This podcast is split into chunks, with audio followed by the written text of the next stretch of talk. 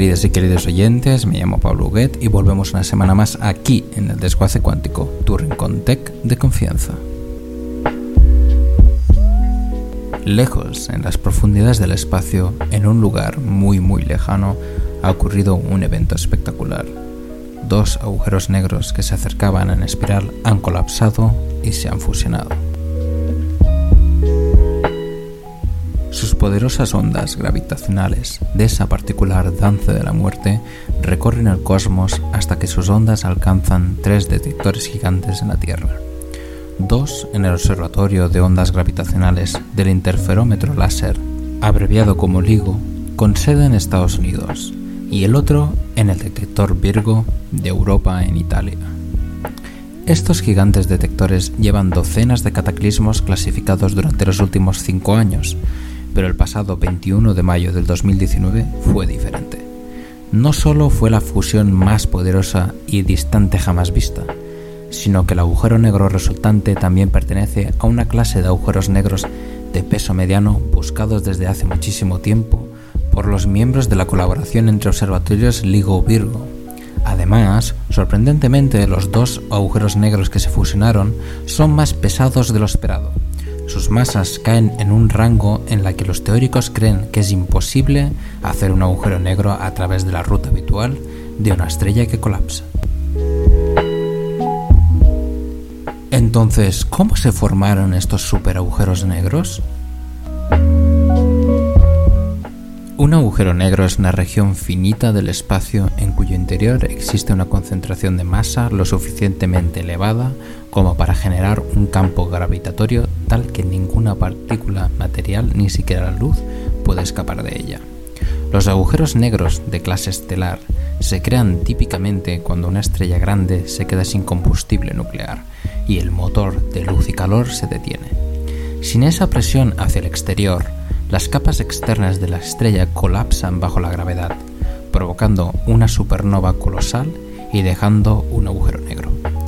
Pero en las estrellas más grandes, el colapso es aún más catastrófico, provocando una explosión termonuclear descontrolada que destruye la estrella y no deja nada atrás. En teoría, eso significa que debería haber un límite en la masa del agujero negro, en aproximadamente 65 masas solares. Hasta mayo de 2019, las fusiones de agujeros negros detectados por LIGO y Virgo respaldaron en gran medida ese corte masivo. Luego vino el evento conocido como GW190521. Vemos que los astrofísicos no son muy dados a los nombres comerciales, ¿no? Que duró solo una décima parte de segundo no fue detectado por los algoritmos habituales que escanean en busca de fusiones binarias, que generalmente duran varias veces más, pero fue detectado por un telescopio separado que busca cosas que explotan, dice Nelson Christensen, físico del Observatorio Kotetachur en Niza y miembro del equipo LIGO Virgo. Aunque la señal era corta, solo cuatro ciclos de onda arriba y abajo, el equipo aún podía analizar su amplitud, su forma y cómo cambiaba su frecuencia en el tiempo. Fue muy difícil de interpretar, dijo la miembro del equipo Alessandra Buonanno, directora del Instituto Max Planck de Física Gravitacional del Instituto Albert Einstein. Y en sus palabras añadió, pasamos mucho tiempo persuadiéndonos de confiar en lo que habíamos encontrado.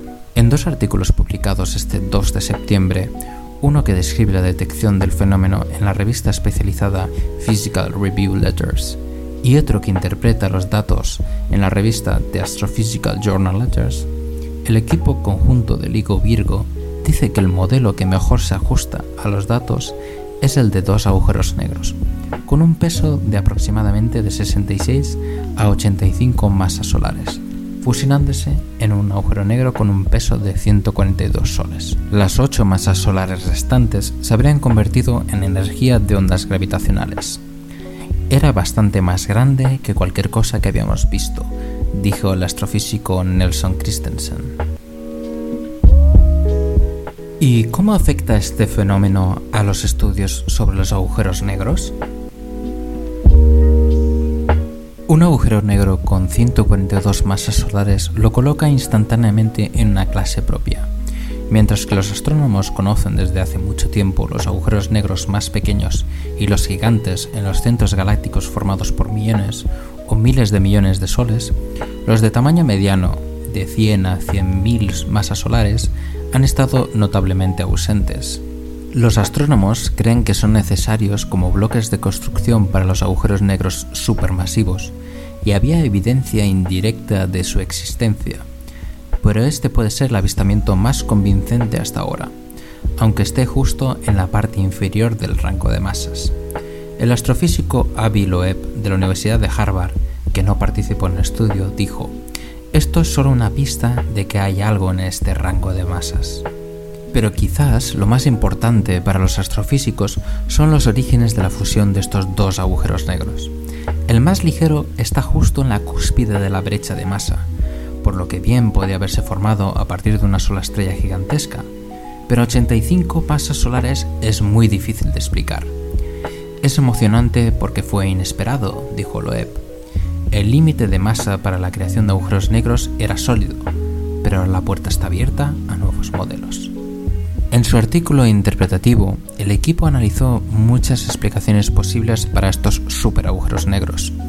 Los agujeros negros podían ser primordiales, habiendo vivido desde la vorágine del universo temprano, antes de que nacieran las primeras estrellas. O podrían haber sido pequeños agujeros negros, con una fusión que fue magnificada por lentes gravitacionales. O quizás, más exóticamente, las ondas vinieron de cuerdas cósmicas, de efectos hipotéticos en el vacío que quedó del Big Bang. Pero ninguna de estas explicaciones se ajustaba tan bien a los datos como un par de pesos pesados fusionándose. Al final, los investigadores recurrieron a la teoría de la navaja de Occam, que para quien no lo sepa, es un principio metodológico y filosófico atribuido al fraile franciscano, filósofo y lógico escolástico Guillermo de Occam del siglo XIII, según el cual dice que, en igualdad de condiciones, la explicación más sencilla suele ser la más probable. Los pesos pesados de los agujeros negros son probablemente multigeneracionales, en los que los agujeros negros más pequeños en áreas densas de formación de estrellas se fusionan varias veces para producir masas por encima del límite. Las galaxias a menudo están rodeadas por densos grupos de estrellas llamados cúmulos globulares. Estos pueden contener cientos de miles de estrellas antiguas, caldo de cultivo ideal para los agujeros negros. A medida que los agujeros negros se hunden hacia el incentro del cúmulo globular, es más probable que se fusionen con otros, Además, es probable que los cúmulos contengan agujeros negros de masas variables y las fusiones asimétricas produzcan explosiones asimétricas que pueden expulsar al nuevo agujero negro del cúmulo a una velocidad de hasta 1000 km por segundo, produciendo así que estos cúmulos sean viveros de agujeros negros por encima del límite de su masa. Como pueden observar, aunque aquí en la Tierra este año sea de especial ralentización de nuestro modo de vida, tal y como lo conocemos debido a la pandemia, el cosmos y la vida sigue su curso a un nivel que nuestra mente no puede casi ni comprender. Estos nuevos descubrimientos son especialmente importantes y los observatorios LIGO y Virgo van a calibrar y reiniciar sus observaciones en 2022 con una mayor sensibilidad que nos permitirá estudiar tres veces más el cosmos ya que nos enseñará sobre la astrofísica de estos viveros estelares. Y es que cuanto más eventos analicemos, más pistas sobre sus y nuestros orígenes tendremos. Bueno, queridas y queridos oyentes, esto ha sido todo por hoy. Y antes de cerrar el desguace de hoy, quería pediros disculpas a mis queridos y queridas oyentes, ya que el desguace se ha retrasado unos días más de lo habitual y es que el servidor se ha quedado afónico y como comprenderéis era imposible grabar. Todo y que no estoy totalmente recuperado, el próximo desguace cuántico volverá a su día habitual, así que no tenéis nada que preocuparos. Después de este pequeño KitKat, solo queda deciros que un gran saludo desde el desguace cuántico, espero que hayáis disfrutado como cada semana y no olvidéis compartirlo con vuestros amigos, amigas y familiares, realmente me ayudaríais muchísimo y me haríais muy muy feliz. Se despide Pablo Guet desde tu sección Tech de Confianza aquí en DLV Radio.